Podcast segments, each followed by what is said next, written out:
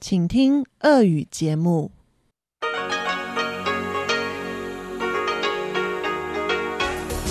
В эфире Международное радио Тайваня.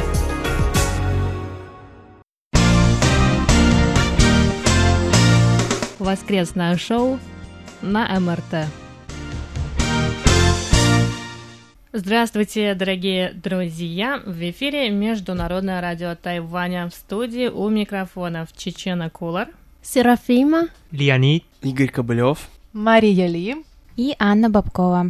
Давно у нас не было такого аншлага в студии. Да, действительно, у нас сегодня очень много ведущих в нашей студии, но и тема сегодняшняя тоже будет интересна. Сегодня в часовой программе передачи вас ждут результаты опроса прошлой недели, новая тема «Почтовый ящик» со Светланой Миренковой, гостиная МРТ с Инной Островской и повтор передачи «Тайвань и тайваньцы». Вчера по всему миру прошел тотальный диктант, ежегодная акция, в которой все желающие могут проверить свою грамотность, и наша новая тема будет связана с этим. Ну а пока давайте узнаем, как наши слушатели ответили на вопрос, озвученный в прошлом воскресном шоу. Правильно ли запрещать курить даже на свежем воздухе? 76% подписчиков нашей страницы в Фейсбуке считают, что нужно запретить курить даже на улице. С ними согласны 71% участников опроса ВКонтакте. По 24% выступают против такого запрета, как э, в Фейсбуке, так и ВКонтакте, и 6% участников опроса ВКонтакте считают, что не надо никаких запретов курения в общественных местах. Мы также получили комментарии и письма наших постоянных слушателей. Саша Сычев пишет, запрещать курить на свежем воздухе – это уже перебор. Если вокруг никого нет, то пусть человек дымит, сколько влезет. В конце концов, травить ли свой организм никотином – личное дело каждого. Главное, чтобы сия привычка не причиняла вреда другим. Денис Файзулин под опросом в социальной сети Facebook предлагает запретить еще и благовоние, а Николай Николаевич пишет, конечно, надо запрещать, если рядом другие люди. Есть угроза пассивного курения. Также нам написал письмо Николай Егорович Ларин, наш постоянный слушатель из Подмосковья. Он пишет, что у него с детства никотин и дым от курения вызывали раздражение и действовали отрицательно на самочувствие, и он всегда избегал дышать дымом от курильщиков и старался отходить от людей, от которых исходил даже запах никотина, что в прежние времена в России курильщики себя вели вольготно и безнаказанно курили даже в тех местах, где и тогда курение было запрещено.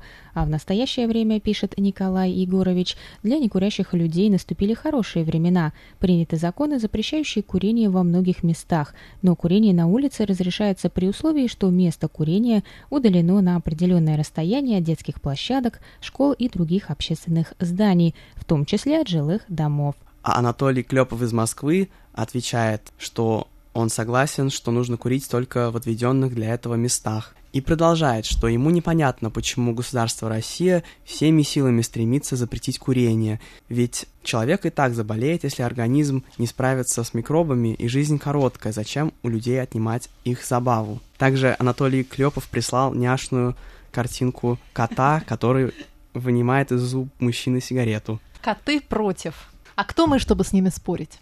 Вот такие вот письма и комментарии мы получили от наших постоянных слушателей. Большое им спасибо. А теперь новая тема.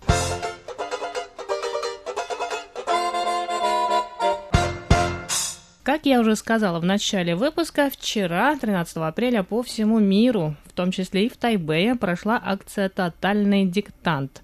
Репортаж о тайбэйском диктанте вы можете послушать в передаче Марии Ли «Тайвань и тайваньцы» в ближайший четверг. Тема грамотности живо обсуждалась нами, сотрудниками русской службы МРТ, в последние несколько недель. Жизнь в эмиграции, наверное, дает о себе знать. Но сегодня я хочу поговорить на тему развития языка, в том числе русского и китайского. Все мы прекрасно знаем, что язык живой, он развивается и меняется с течением времени. Новая лексика и грамматические нормы появляются во всех языках, и, конечно, в русском и китайском. Наши стажеры Серафима и Леонид расскажут нам, как меняется китайский язык, а мы с коллегами также поговорим о русском. Итак, вопрос недели звучит так. Стоит ли бороться за чистоту и первозданность языка? Под чистотой я имею в виду отсутствие заимствований, под первозданностью следования принятым грамматическим нормам. А в тройку слов года 2017 года в России попало слово «хайп», пришедшее из английского языка. Этот неологизм в английском буквально переводится как «навязчивая реклама», «шумиха», «ажиотаж». Существует также созвучный глагол, который означает раскрутить, раздуть. В русском языке, кстати, производный глагол тоже есть, но, разумеется, он представлен в более привычном для носителя языка виде «хайпить». Это заимствование стало возможным с небывалым в России развитием блогов и влогов, в частности на YouTube, многие из которых частенько хайпуют на актуальных темах, привлекая все больше и больше подписчиков. Сейчас, насколько я понимаю, слово «хайп» знакомо даже тем, кто не владеет английским языком в совершенстве. И таких неологизмов и заимствований все больше, связанные они с развитием интернета и связанных с ним явлений. Например, слово «компьютер», также пришедшее в русский язык из английского «как когда-то называлась вычислительной машиной в русском языке, но заимствование укоренилось в русском, а выражение «вычислительная машина» мы почти не используем. Итак, дорогие коллеги и наши стажеры, я прошу вас поделиться своими мыслями по теме этой недели. О, мне много что и сказать на эту тему. Я считаю, что слова первозданность и чистота в отношении к языку это какой-то оксюмарон. Мне кажется, что язык это не музейная ценность, но это не то, что мне кажется, это факт. Да? Язык это не музейная ценность, которую нужно положить под стекло, сдавать пылинки с него и беречь, а язык это живой организм, живой как жизнь. Если кто-то не прочел еще эту великолепную, гениальную книжку Корнея Ивановича Чуковского, я очень настоятельно советую это сделать как можно скорее. Я сейчас просто хочу прочесть вам начало этой гениальной совершенно книжки Корнея Ивановича Чуковского, и вы все поймете. Анатолий Федорович Кони, пишет Чуковский, почетный академик, знаменитый юрист, был, как известно, человеком большой доброты. Он охотно прощал окружающим всякие ошибки и слабости, но горе было тому, кто, беседуя с ним, искажал или уродовал русский язык. Кони набрасывался на него со страстной ненавистью. Его страсть восхищала меня, и все же в своей борьбе за чистоту языка он часто хватал через край. Он, например, требовал, чтобы слово «обязательно» значило только «любезно», «услужливо». Но это значение слова уже умерло. Теперь и в живой речи, и в литературе слово «обязательно» стало означать «непременно». Это-то и возмущало академика Кони. «Представьте себе», — говорил он, хватаясь за сердце, «иду я сегодня по Спасской и слышу, он обязательно набьет тебе морду. Как вам это нравится? Человек сообщает другому, что кто-то любезно его поколотит». Но ведь слово «обязательно» уже не значит «любезно», пробовал я возразить, но Анатолий Федорович стоял на своем. Много объясняется тем, что Кони в ту пору был стар. Он поступал, как и большинство стариков, отстаивал те нормы русской речи, какие существовали во времена его детства и юности. Старики почти всегда воображают, будто их дети и внуки, особенно внуки, уродуют правильную русскую речь. Далее я на самом деле очень много выписала из этой книжки, и я боюсь, что у нас просто не хватит времени, но вот мне очень хочется еще вот что прочесть. Ну вот миновали годы, продолжает Корней Иванович, и я, в свою очередь, стал стариком. Теперь по моему возрасту и мне полагается ненавидеть слова, которые введены в нашу речь молодежью, и вопить о порче языка. Тем более, что на меня, как и на всякого моего современника, сразу в 2-3 года нахлынуло больше новых понятий и слов, чем на моих дедов и прадедов за последние два с половиной столетия. Среди них было немало чудесных, а были и такие, которые казались мне на первых порах незаконными, вредными, портящими русскую речь, подлежащими искоренению и забвению. Помню, как страшно я был возмущен, когда молодые люди, словно сговорившись друг с другом, стали вместо «до свидания» говорить почему-то «пока». Или эта форма «я пошел» вместо «я ухожу». Человек еще сидит за столом, он только собирается уйти, но изображает свой будущий поступок уже совершенным – с этим я долго не мог примириться.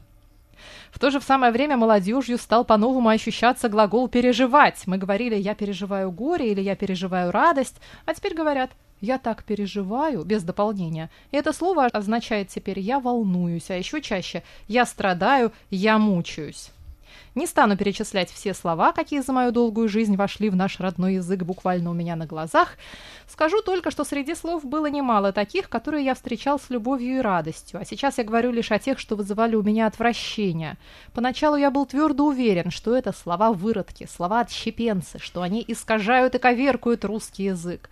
Но потом, наперекор своим вкусам и навыкам, попытался отнестись к ним гораздо добрее. Это в высшей степени любопытный процесс, нормализация недавно возникшего слова в сознании тех, кому они при своем появлении казались совсем неприемлемым, грубо нарушающим нормы установленной речи. Мне кажется, лучше просто не скажешь. Маша, а эта книга поможет тебе пережить феминитивы? Я боюсь, что мне вообще мало что уже поможет. Я говорю, вот с одной стороны, я все это отлично понимаю, и я за развитие языка, а с другой стороны, я такой ретроград, и я тот самый граммар нации у которого идет пар из ушей, когда он открывает Facebook и начинает просто читать, что там пишут. Хорошо, что у меня муж американец, и поэтому он не может принять участие в этих горячих дискуссиях, которые я то и дело порываюсь начать с кем-то, но в основном моя мама от этого страдает. Это я ей все вываливаю, когда мы с ней общаемся по телефону. Зло феминитиву. Ну что значит авторка? Это же издевательство какое-то. А что Аня думает по этому поводу? Ну это же полностью в разрез с тем, что ты только что нам зачитала. Ну я же говорю, что вот есть уже старые люди, ретрограды, которым сложно перестраиваться. К ним тоже нужно относиться по-доброму и с пониманием. А вот я хочу в защиту Маши сказать, что это, мне кажется, совсем не идет в разрез с тем, что только что было прочитано, потому что слова вроде «пока» и «переживания» кем не были насильно внедряемы в русский язык. А вот феминитивы, мне кажется, это не естественная эволюция языка, а какая-то политическая акция. А вот я хочу на эту тему сказать вот что. Дело в том, что язык действительно может и подвергается неким насильственным, скажем так, изменениям, и на нашей, вот в 20 веке мы это наблюдали просто неоднократно. Вот, например, в 1918 году проходила орфографическая реформа русского языка, и я просто, когда я пытаюсь поставить себя на место тех людей, которые ходили в гимназии, там, школы, и их обучали такой-то орфографии, а потом им пришлось перестроиться, и у них не было другого выхода, как это сделать, я, честно говоря, меня просто начинает немножечко потряхивать, потому что вот если бы мне сейчас сказали, вот что у нас сейчас отменят там какую-то букву. Ё. Но ее, наоборот, сейчас внедряют, там, или еще что-то там отменят. И вот это вот нельзя, например, писать ея, надо теперь писать ее. Нельзя, например, писать черный или черт через букву О, а надо ее писать вдруг почему-то через букву Ё. Ну, очень много таких вот вещей произошло. Русский язык очень сильно изменился, и это было именно что насажено сверху. То есть это все может происходить. Язык это все равно в себя вбирает. Но это орфография, это все-таки немножечко другое. А что касается живого языка, э, что язык в себя возьмет, то он возьмет, а что не возьмет, то он отринет. Очень часто же бывают какие-то словечки модные, э, употребляемые молодежью какое-то десятилетие, а потом они благополучно уходят в небытие и тоже становятся уже какой-то музейной редкостью. И только в литературе, если они там были как-то зафиксированы, их еще можно оттуда добыть. Ну а я со своей стороны хочу рассказать, наверное, о том, как мы видим изменения в языке из иммиграции. То есть я нахожусь на Тайване постоянно в течение почти четырех лет, и каждый год, когда я возвращаюсь в Россию, я вижу, насколько больше английских слов используют мои друзья. Это очень интересно, потому что сначала я не знала, как, например, говорить, э, ну, скажем, э, сейчас популярны социальные сети, как, например, говорить с ними об э, Инстаграме, хайпе, блогах, потому что раньше, как они называли, например, в Инстаграме истории, да, это сторис, это истории, да, то есть это изображения, которые пропадают через 24 часа из Инстаграма, если кто не пользуется этой социальной сетью, и я не была уверена, как именно к ним обратиться с этим, потому что я не была уверена, что они используют эти слова и как именно. А на самом деле, вот в этот раз я когда была в России, всего пару месяцев назад, мои друзья, которые не владеют английским, постоянно используют э, выражения вроде let's go, ну ладно, come on. Причем really? Really? Еще очень часто сейчас too much, оно просто везде используется, да. Да, и причем с таким русским, да, произношением, но это просто too much. Получается, что у нас просто нет такого емкого слова, которое бы это понятие так же емко как бы выразило в русском слишком. языке. Да? Но ну, слишком, слишком это не совсем тумач. А вот Достоевский говорил немного слишком. Может быть, вот это а, бы больше ну, подошло. Много слишком тогда уже. Таких примеров еще очень много. Наверное, мне нужно было подготовить список заранее, но я этого не сделала, и поэтому я сейчас все не назову. Но это мне очень понравилось, было очень интересно. И на самом деле я не против этого, потому что мне пришлось признать, что да, действительно, русский, как бы мы не а, защищали то, что он такой богатый язык, английский иногда все-таки живее и богаче, потому что столько людей, весь мир говорит на английском, и каждый привносит что-то свое в этот язык, и поэтому некоторые слова, они действительно как-то более точно, с каким-то более точным оттенком выражают то, что мы хотим сказать, тем более реальность, в которой мы сейчас находимся, которая так быстро изменяется, английский, он куда проще относится к этим изменениям. Не в том дело, что английский богаче, а в том, что английский язык, он как раз в себя вбирает абсолютно все он вбирает в себя вообще все слова со всего мира, какие только может. И по своему лексическому корпусу это самый, один из, наверное, самых, а может быть и самый богатый язык в мире. Другое дело, что в нем русский язык отличается как бы своими оттенками. То есть богатство русского языка не в том, что в нем много слов, а в том, что мы можем этим словам с помощью морфологических изменений придавать самые разные оттенки и значения. Вот в этом уникальная, наверное, черта э, славянских языков, которая, я не знаю, как она переводима на другие языки, наверное, никак, или очень сложно.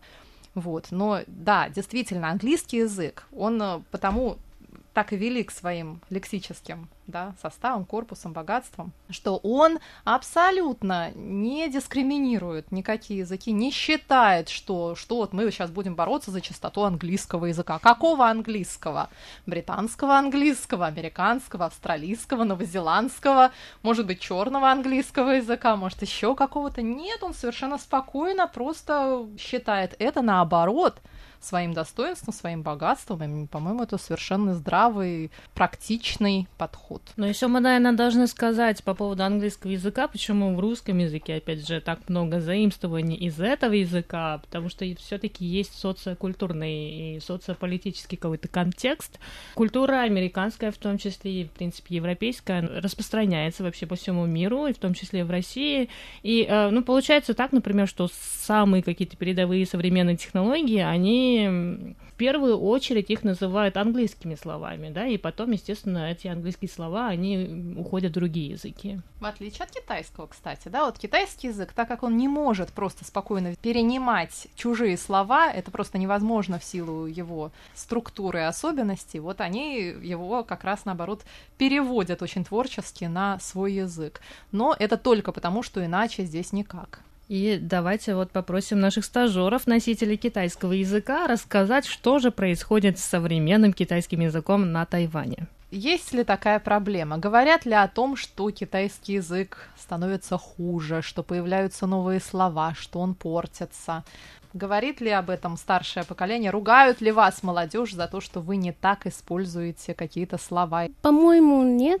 Просто если появляются новые явления, мы всегда можем э, спокойно переводим слова из английского на китайский язык. Мы не просто говорим именно как английский язык. Хотя между молодежью и, так сказать, нашими родителями иногда возникает недопонимание. Но все-таки они знают, что молодежи, они всегда используют сленг, поэтому они очень спокойно относятся к этому. Ну, еще, наверное, распространение смартфонов и всяких мессенджеров и так далее. Я думаю, ну, мы все видим, да, на Тайване все пользуются. Дедушки, бабушки 90 лет, они все сидят в лайне, и я думаю, что оттуда они все вбирают вот эти вот все новые слова и сленг.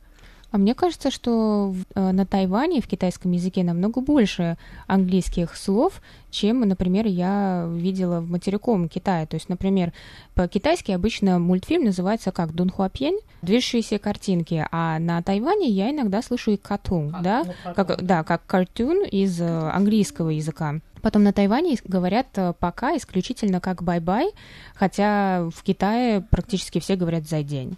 Обычное китайское слово, типа «увидимся потом», а на Тайване говорят «бай-бай», это обычное английское «bye-bye». Но все равно таких англицизмов не может быть просто много, потому что очень сложно фонетически переложить английское слово на китайскую фонетику, да, поэтому все-таки часто его как бы смыслово переводят. А, например, там тот же компьютер, электрические мозги, 电脑. Это никак не звучит как компьютер.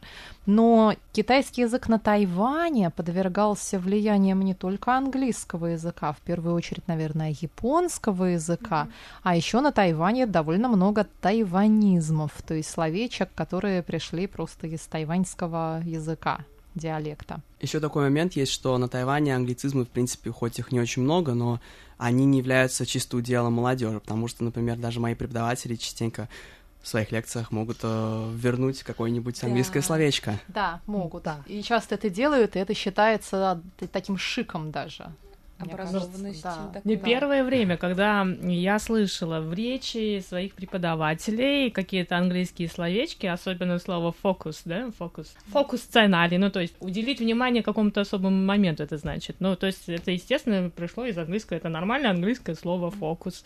И тут почему-то в китайской речи, в лекции или даже просто в какой-то официальной речи я слушаю вот это фокус сценарий или фокус. Ну, Постоянно, и... не только фокус. И, mm-hmm. заметь, нас это так возмущает знает, да. потому что в России, если мы начнем такое делать, да нас просто закидают, не знаю чем, тухлыми яйцами, если мы начнем говорить, а давайте мы тут фокус там на чем-то, или давайте мы там... Нас закидают tomato. Да, нас закидают tomatoes, rotten tomatoes. Может быть, это потому что у китайского языка у нас глагол нет, меняется. То, но в русском языке у вас есть... Морфология у нас есть, конечно, но то же самое хайповать. Вот мы только что нам пришлось остановить передачу, чтобы выяснить, мы говорим хайпить или хайповать. Мы, мы, мы сами не знаем. Мы и так, и так, да. наверное, говорим. Да. Ну, с чего бы мы вообще вдруг стали так говорить? Откуда вообще взялось такое странное слово у нас в нашем дискурсе? И это слово появилось буквально года два назад, но сейчас оно очень активно используется. И СМИ какие-то используют. Я не только про блогеров говорю, но это блогеры, это вообще как бы представители такого молодого поколения. Их называют инфлюенсеры. Ну, инфлюенсеры, да, не то же самое. Инфорсеры. Инфлюенсеры, инфорсеры.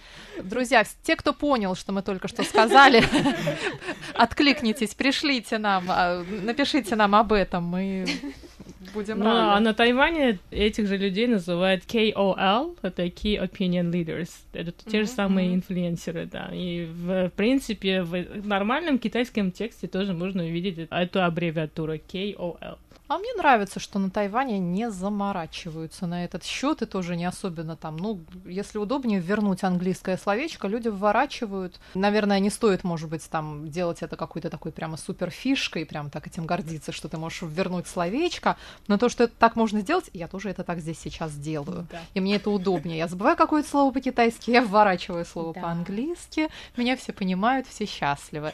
А почему бы и нет? В конце концов, язык — это что? Это инструмент для того, чтобы нам было удобнее друг с другом общаться. Язык создан для того, чтобы люди друг друга лучше понимали.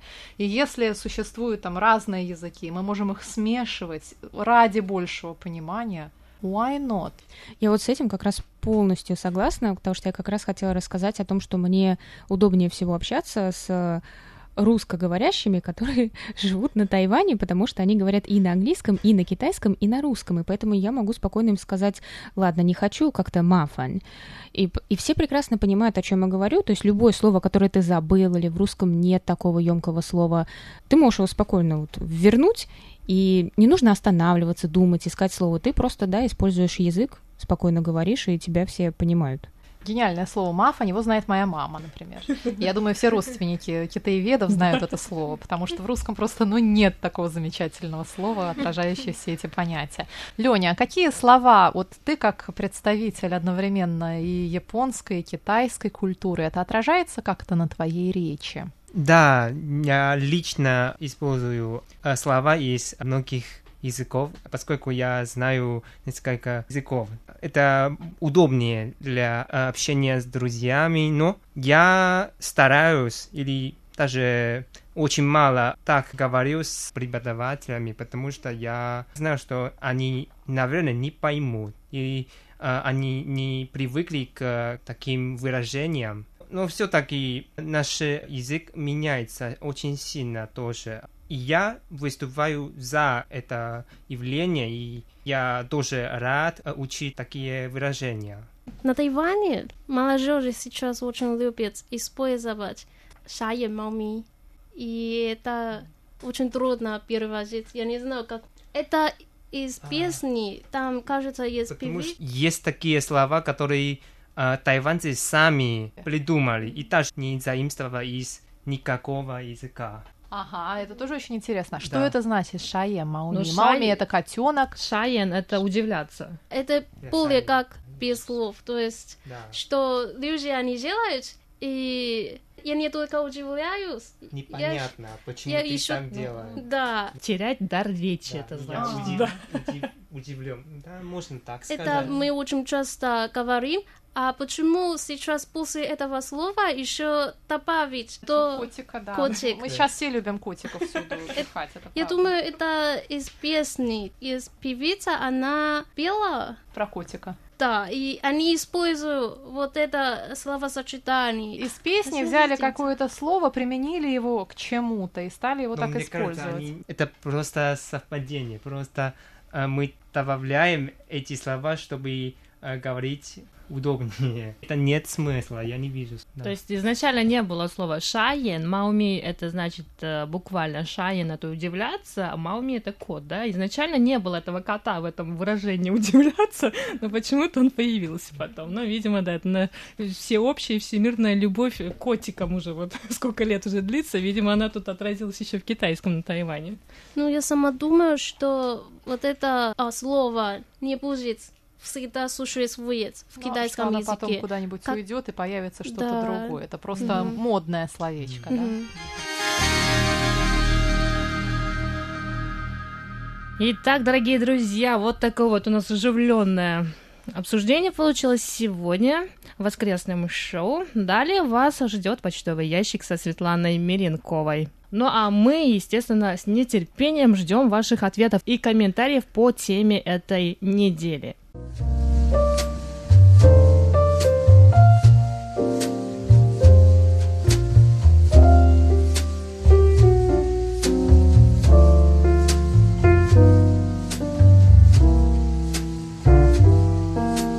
Здравствуйте, дорогие радиослушатели! В эфире почтовый ящик МРТ. И с вами его ведущая Светлана Миренкова. На этой неделе рапорты и письма нам написали Анатолий Клепов, Павел Иванов, Дмитрий Балыкин, Вячеслав Суслов, Александр Головихин, Игорь Кольке, Александр Пруцков, Никита Пугачев, Владимир Рожков, Дмитрий Кутузов, Василий Гуляев, Алексей Веселков, Дмитрий Елагин, Иван Лепедев, Виктор Варзин, Михаил Бринев, Владимир Андрианов, Андрей Паппи, Александр Козленко, Игорь Данилевич, Андрей Вишневский, Николай Егорович Ларин, Сергей Безенков, Андрей Молоков, Константин Провоторов, Николай Пригодич и Танг Яо. Ну а теперь давайте перейдем к обзору рапортов и посмотрим, как было слышно наши две частоты в разных точках мира. А начнем мы с частоты 5900 кГц, которую можно услышать с 17.00 до 17.30 часов по UTC.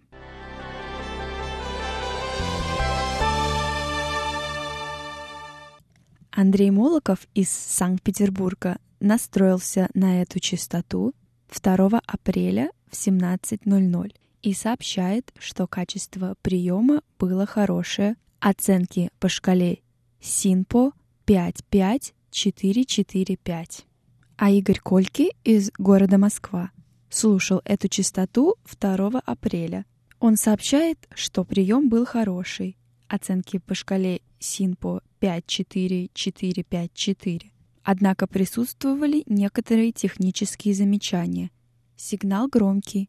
Трансляцию русской службы сопровождает помеха от соседней радиостанции и непреодолимый гул. Атмосферные шумы на удовлетворительном уровне. Замирания сигнала редкие. Общая оценка приема – хорошо.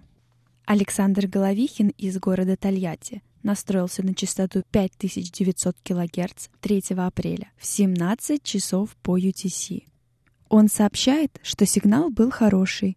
Оценки по шкале СИНПО 4.5, 4.4.4. А Александр Пруцков из города Рязань слушал нас 31 марта в 17 часов по UTC. Он сообщает, что сигнал был удовлетворительный. Оценки по шкале СИНПО 2.5, 5.3, 2. Также 31 марта нас слушал Василий Гуляев из Астрахани. Он пишет, что прием в Астрахани был среднего качества. Сила сигнала составляет 3 балла. Отмечаются замирания сигнала. Оценки по шкале СИНПО 3-4, 4-3-3. Однако все было слышно вполне разборчиво. Михаил Бринев из города Петушки Владимирской области слушал частоту 5900 1 апреля с 17.00 до 17.30 часов по UTC. Он пишет, что качество прослушивания удовлетворительное, со средними по силе замираниями сигнала и шумами, без помех от других радиостанций. Оценка по шкале СИНПО 4-5,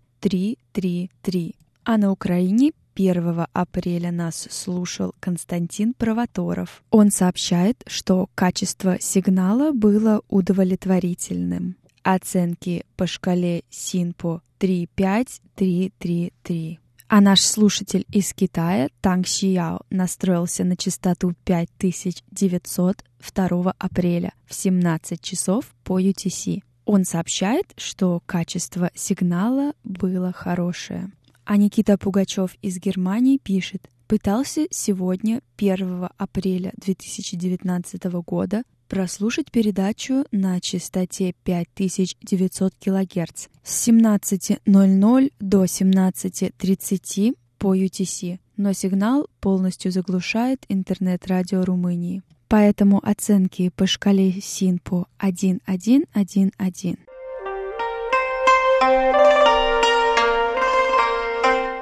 Ну а теперь давайте посмотрим, как было слышно нашу вторую частоту 9590.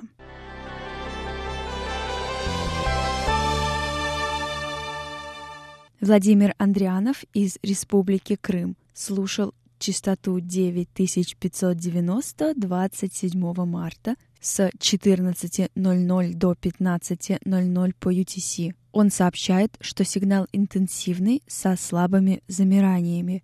Помех от других станций не было. Атмосферные помехи незначительные, общая оценка «хорошо». И оценки по шкале СИНПО 4.5, 4.4.4. Андрей Паппи из города Томск настроился на эту частоту 31 марта в 14.00 по UTC. Он сообщает, что сигнал был удовлетворительный. Оценки по шкале СИНПО 3.5, 3-4-3. Дмитрий Елагин из Саратова слушал, слушал частоту 9590 1 апреля. Он пишет, сигнал сегодня не очень сильный но с приближением к лету прохождение сигнала улучшается. Много шума на частоте, частые замирания сигнала, треск на диапазоне, местные импульсные помехи. Голос диктора очень тихий и глухой звук. А Андрей Козленко из Украины слушал частоту 9590 31 марта. Он пишет, что сигнал был удовлетворительный. Оценки по шкале СИН по 4.3 433. Владимир Рожков из Красноярского края слушал эту частоту 1 апреля в 14.00 по UTC. Он сообщает, что сигнал был хороший, оценки по шкале СИН по 35443. А Дмитрий Кутузов из Рязани настроился на частоту 9590 2 апреля. Он пишет, что прием был удовлетворительным. Оценки по шкале СИНПО 3,5, 3,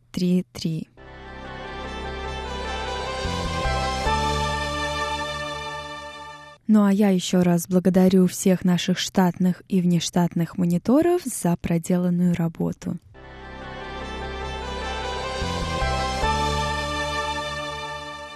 Дорогие слушатели, я хочу объявить конкурс на лучший вопрос недели. Присылайте вопросы на наш электронный адрес russsobaka.rti.org.tw. В теме письма указывайте вопрос недели. Каждое воскресенье мы будем выбирать несколько интересных вопросов и ответим на них в эфире почтового ящика МРТ. А автору самого интересного вопроса мы отправим сувениры от Международного радио Тайваня.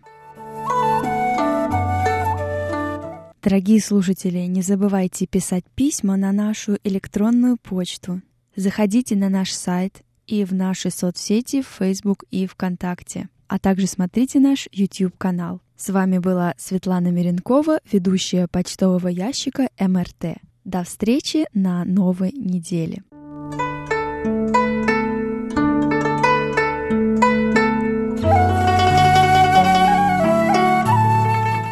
Наше воскресное шоу подходит к концу. Далее в часовой программе передач вас ждет гостиная МРТ и повтор передачи «Тайвань и тайваньцы» с Марией Ли. Ну а мы с вами прощаемся. С вами сегодня в студии были Чечена Кулар, Серафима, Леонид, Игорь, Мария и Анна. Большое вам спасибо, что были сегодня с нами в воскресном шоу. До скорых встреч на волнах МРТ.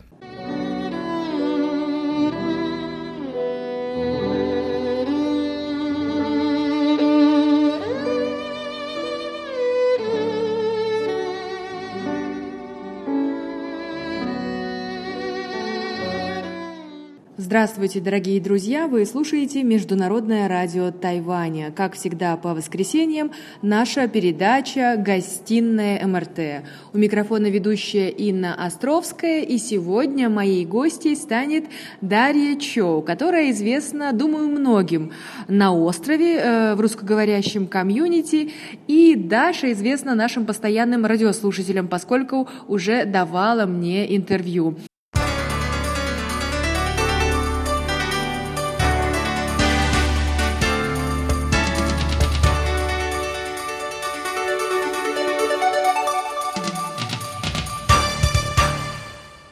Здравствуй, Даша.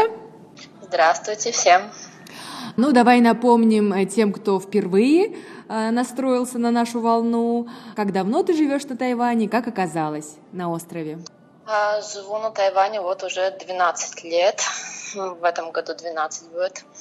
И оказалось, вышла замуж за э, местного жителя и вот до сих пор живу. И нужно жить долго и счастливо еще очень-очень-очень много лет. Я помню, что в прошлом интервью ты рассказывала о жизни в Гаусюне, это самый южный крупный город острова, и на тот момент там было не так много наших соотечественников, как сейчас. А, вас стало больше? Я думаю, что нас стало больше, да, но в отличие от Тайпея, все-таки там э, русские, русская комьюнити побольше и э, чувствуется движение среди них, а здесь у нас все-таки потише.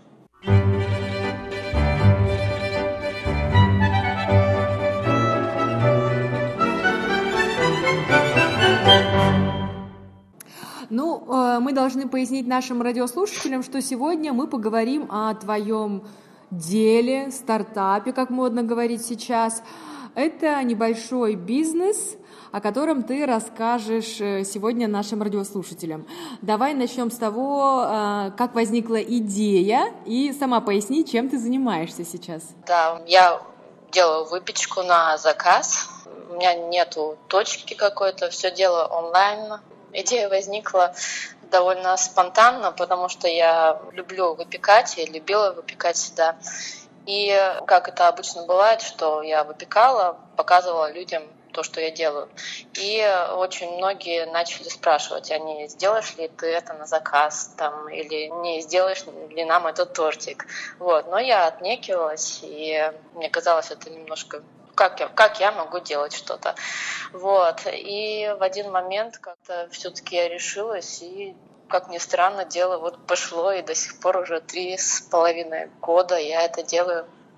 Здорово. Но я правильно понимаю, что основные твои клиенты это тайваньцы, жители Формозы? Да, да, тайваньцы, и э, я все-таки больше рассчитываю на то на окружение там, где я, ну, то есть на тайваньцев, которые живут вокруг меня, то есть на этот район. А пришлось тебе как-то адаптировать э, выпечку под тайваньский вкус и вот по тот факт, что на Тайване не все найдешь. Ну, например, маковые булочки вот не испечешь при всем желании, потому что мак завозить запрещено. Ну и вот какие-то другие вещи, может быть, ты расскажешь. Вот вообще получилось очень странно, что мне всегда казалось, что э, местным жителям не очень понравится выпечка, которая вот, ну, традиционная, там, русская или иностранная, потому что у них все-таки свои э, какие-то пристрастия. Но вот у меня первый продукт был, это я их назвала русские булочки, совершенно обычные, такие более не сладкие, не соленые, но такие более пресные булочки. И, э, как ни странно, они вообще очень огромный успех имели у э, местной публики. То есть, э, как все начиналось, это я просто сказала, вот э, у меня я сделала больше там, ну, просто для себя готовила и сделала больше на 10 булочек. И вот кто хочет, приходите, кто придет первый, тот и их получит. В итоге пришли, пришло очень много людей, они выстроились в очередь, и там даже начали ссориться, кто первый пришел, кто там последний. И э, после этого вот я в течение полугода каждый день пекла эти булочки на заказ. Вот. Поэтому мне кажется, что надо все пробовать. То есть вот и такие пресные, самые обычные булочки могут понравиться тайваньцам, которые как бы избалованы вот этим всем.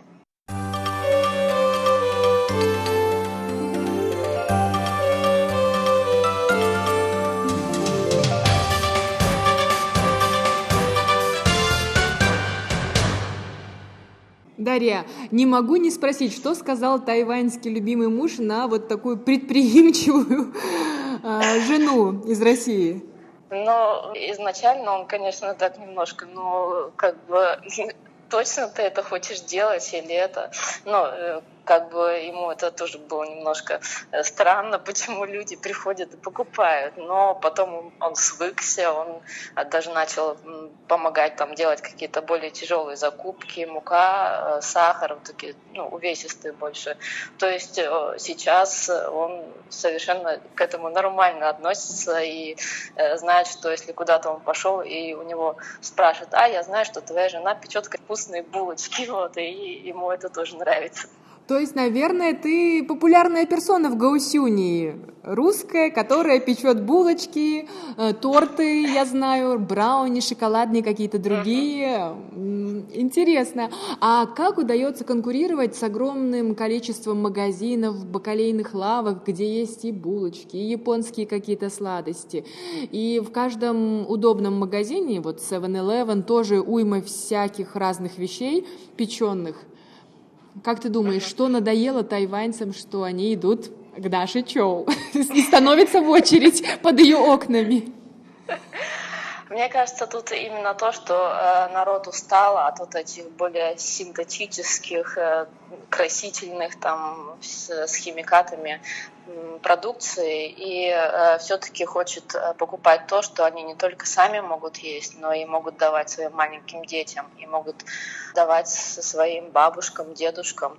То есть э, народ постепенно понимает, что то, что продается, это не значит для них хорошо, то есть надо выбирать. Вот, это во-первых. Во-вторых, э, то, что, скорее всего, я делаю то, что не делает никто в округе. Э, поэтому э, как бы особой конкуренции я не ощущаю. И ну, тот, кто любит покупать э, в 7-Eleven булочки, они и будут там покупать. А тот, кто более задумывается о здоровье, те идут ко мне. Да, и тем более сейчас, когда в последние годы очень актуальная тема все-таки здорового питания, и люди хотят uh-huh. поменьше сахара в выпечке, наверное, поменьше действительно да. красителей. Ты писала в одном из своих э, постов о том, что ты делаешь это вот ровно как и для своей семьи, для своих детей. Только самое полезное, здоровое. И вот, э, наверное, это тоже один из таких коммерческих ходов, да? Я пеку для вас так же, как и для своих э, родных. Это тоже важно. Да, да,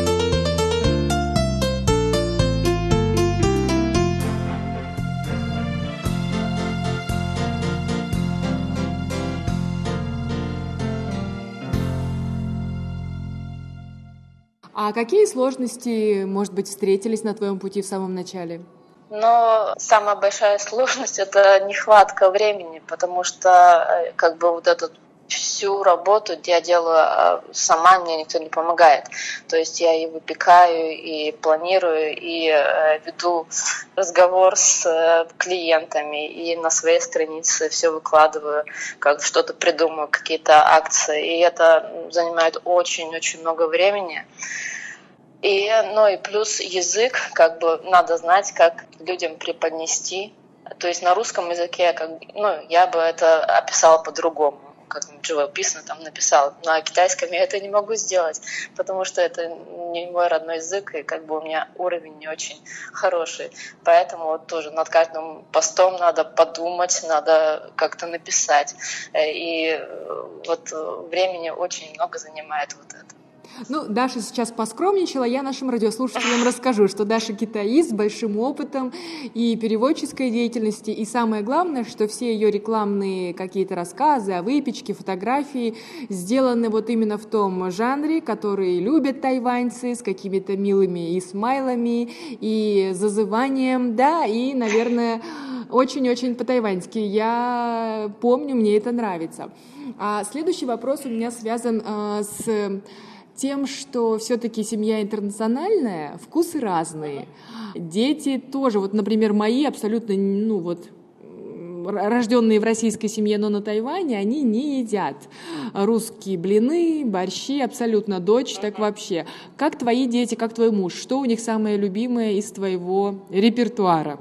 Ну вот, э, что касается русской еды, именно традиционной, ну вот э, блинные борщ, они тоже как э, к этому очень свекла и все остальное не очень хорошо относятся. А что касается моей выпечки, они буквально каждую из моей продукции поддерживают. То есть у меня часто остается какой-нибудь, ну, так скажем, брак, который некрасивый там или нехорошо обрезанный. Они все это с удовольствием съедают и хлеб, хлебобулочные изделия, и кондитерские изделия, они все любят, и мой сын, это, наверное, мой самый большой фанат, он постоянно мне говорит, что вот это очень вкусно, и даже предлагает, давай мы сделаем э, стол возле нашего дома, я буду там стоять, это продавать. Какая прелесть! Будущий бизнесмен, то есть нужно продолжать это семейное дело.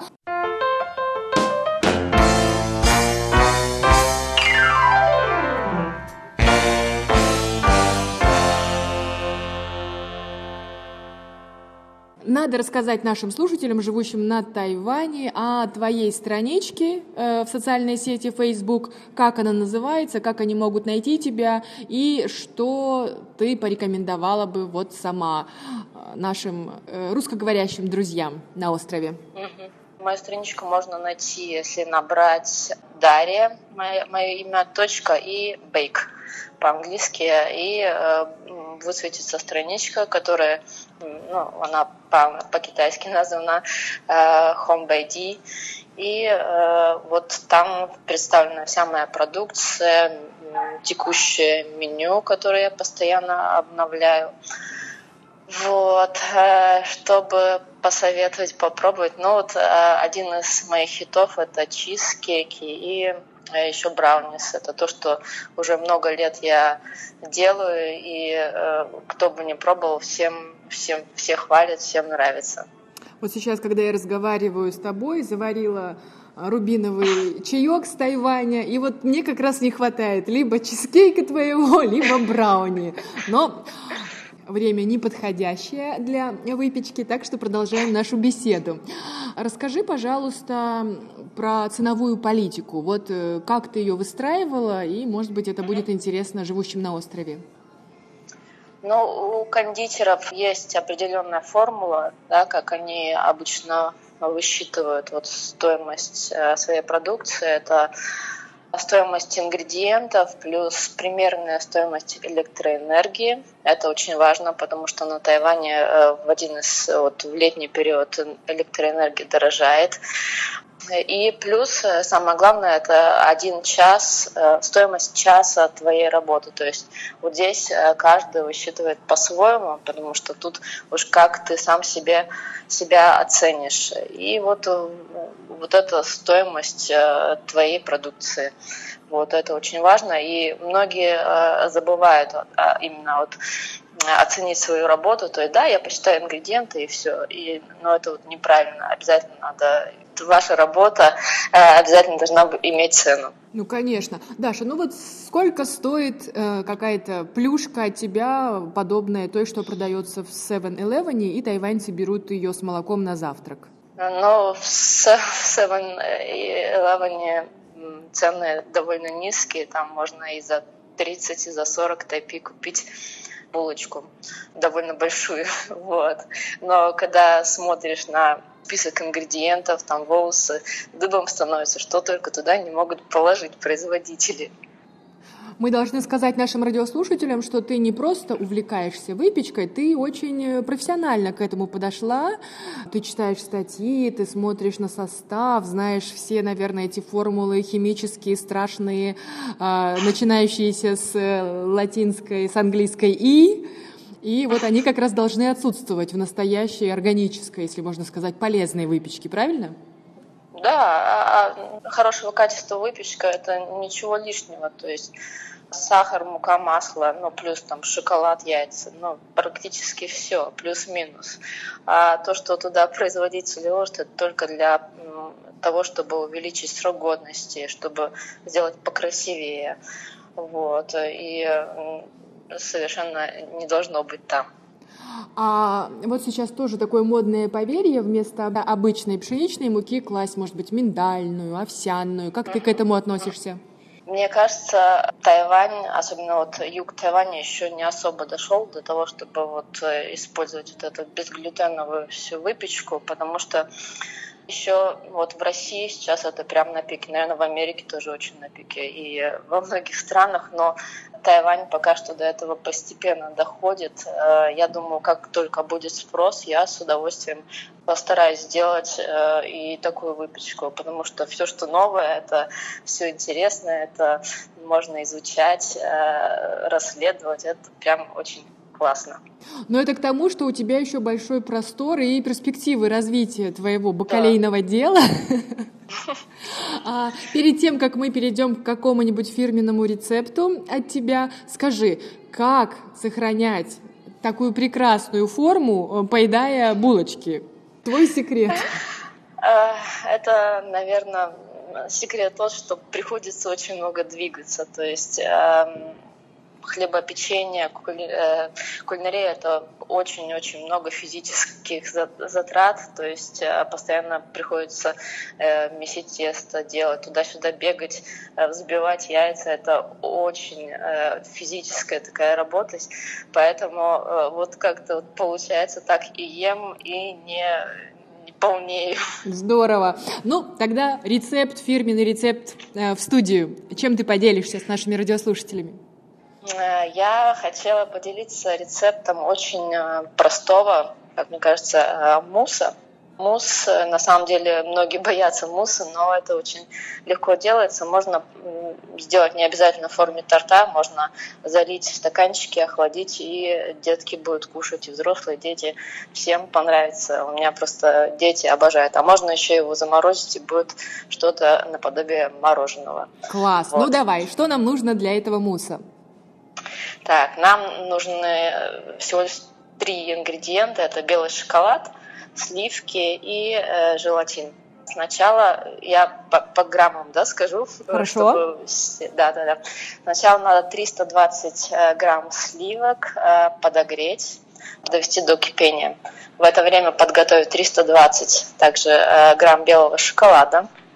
Горячими сливками его залить, подождать, пока он растопится. Лучше в этот момент еще немножко пробить погружным блендером, самым обычным. Вот. И э, добавить туда 10 грамм желатина. Желатин, ну, если он в порошке, то его не надо заранее замачивать. Если он листовой желатин, то его нужно заранее немножко замочить. Вот. И э, пока вот это все масса растворяется, надо сбить 370 грамм сливок, опять же, сбить до состояния жидкой сметаны. И все это смешать, и все. Э, смешали все это, раз, разлили по стаканчикам, и э, поставить можно в морозилку, в холодильник. Оно все стабилизируется, и можно кушать Даша, слюни потекли у меня, у всех слушателей наших в разных уголках планеты и, самое главное, у русскоговорящего сообщества Формозы, которые сейчас ищут твою страницу в Фейсбуке. Я желаю больших успехов э, твоему делу, и я надеюсь, что, наверное, жители других городов, Тайбэя, Тайджуна, тоже смогут в будущем заказывать твою выпечку. Спасибо огромное, очень была рада. Большое спасибо за беседу. Это была передача «Гостиная МРТ», в которой мы говорили с Дарьей Чоу.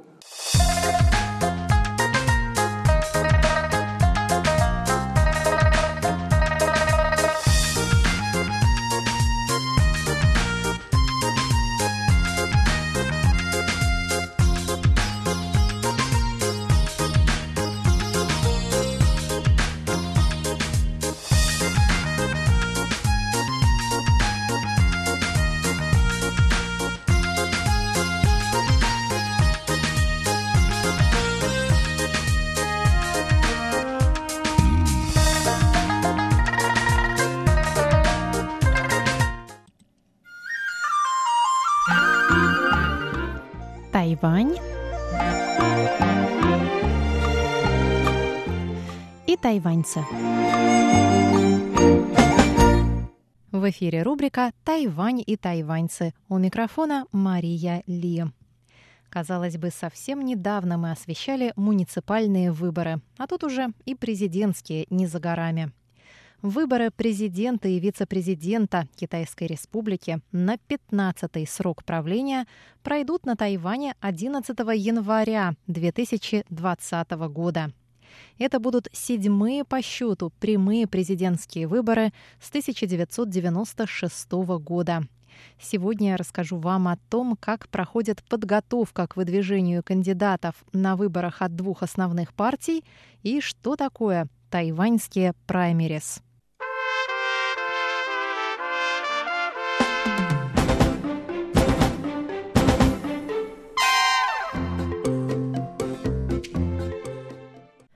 Согласно 22 статье Закона об избрании и отзыве президента и вице-президента, в выборах смогут принять участие кандидаты от Демократической прогрессивной партии, партии Гаминдан, партии «Новая сила» и Первой народной партии. Все эти партии преодолели 5% порог на последних муниципальных выборах и, соответственно, могут выдвигать своих кандидатов. Согласно 23 статье того же закона, независимые кандидаты и кандидаты от малых партий тоже могут участвовать в выборах, но им для этого надо собрать подписи не менее полутора процентов от общего числа избирателей, имевших право на участие в последних выборах законодательного юаня, а также внести залог в 1 миллион новых тайваньских долларов. Напомню, что Демократическая прогрессивная партия, так удачно выступившая на президентских и парламентских выборах в 2016 году, провалила в январе этого года муниципальные выборы. А эти выборы традиционно считаются политическим барометром, промежуточными выборами.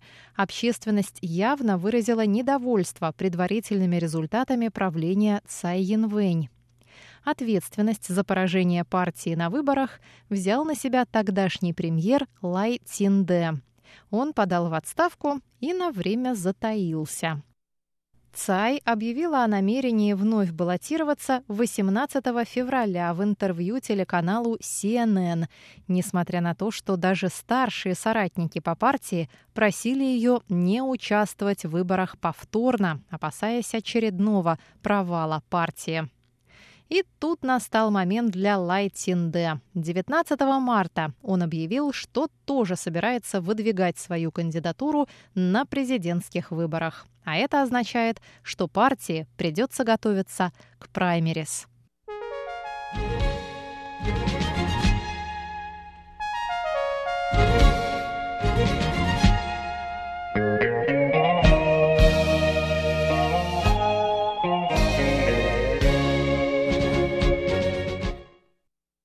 Праймерис – это предварительные выборы, на которых будет определен кандидат в президенты от партии. Строго говоря, это не выборы, а социологический опрос. Преимущество получает тот кандидат, за которого отдаст голоса большинство опрошенных. Во всяком случае, именно так это будет происходить на праймерис Демократической прогрессивной партии. Для президента Цай Янвэни всей ее партии праймерис – довольно плохая новость. Впервые праймерис пройдут при переизбрании действующего президента. Они знаменуют раскол внутри партии и отказ от компромиссов. Так, в понедельник состоялась встреча президента Цай Янвэнь и бывшего премьера Лай Цинде. И все надеялись, что сторонам удастся договориться, и Лай, если не откажется от участия в выборах, то хотя бы согласится участвовать в них вторым лицом в качестве кандидата в вице-президенты но нет. По окончании закрытой встречи стороны объявили, что праймерис быть. Они сообщили, что 13 и 14 апреля Цай Янвэнь и Лай Цинде выступят по телевидению с презентацией своих политических платформ, а с 15 по 17 апреля пройдут социологические опросы. И 24 апреля партия должна объявить имя своего кандидата в президенты. И пока я готовилась к передаче, пришла очередная новость. В среду стороны договорились отложить праймерис до конца мая, то есть до представления списка кандидатов от Демократической прогрессивной партии в депутаты законодательного юаня. Так что запасаемся терпением и мысленным попкорном. В ближайшие полтора месяца нас ожидает много интересного.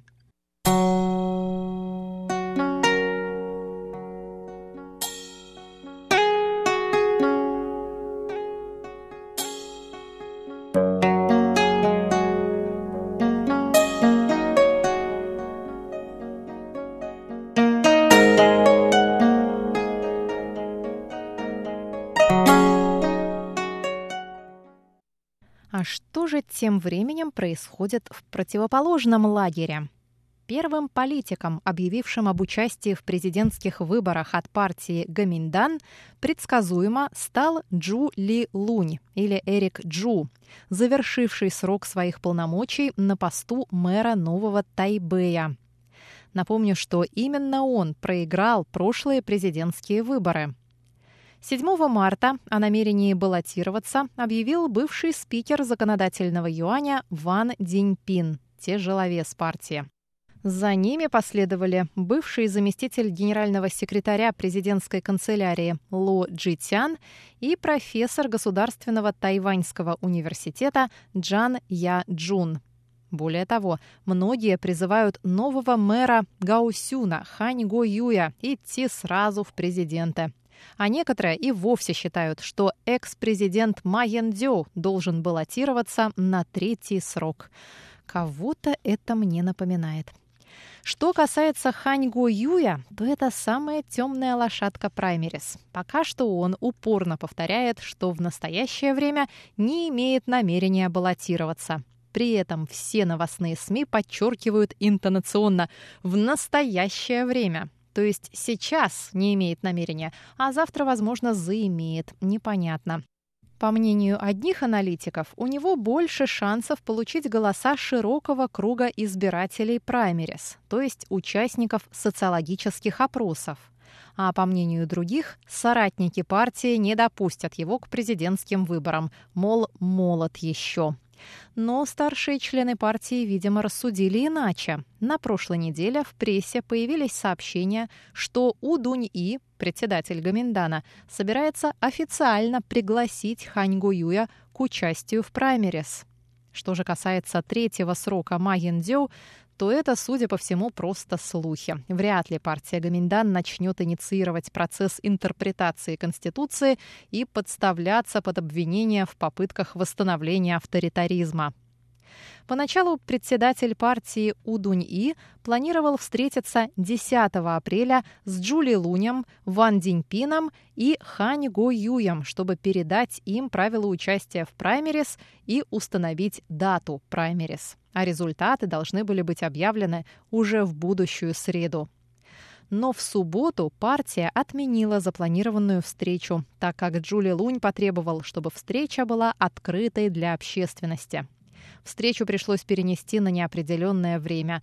При этом пресс-секретарь Гаминдана Оу Ян Лун сказал, что праймерис все равно пройдут до конца этого месяца, что соответствует установленному регламенту. Пока что партия Гаминдан собирается проводить свои праймерис по схеме 70 к 30. На 70% их итог должен определить опрос общественного мнения и на 30% голосование членов партии. А мы будем с интересом наблюдать за развитием событий в новом политическом сезоне, делать ставки, ломать копья и держать вас в курсе событий.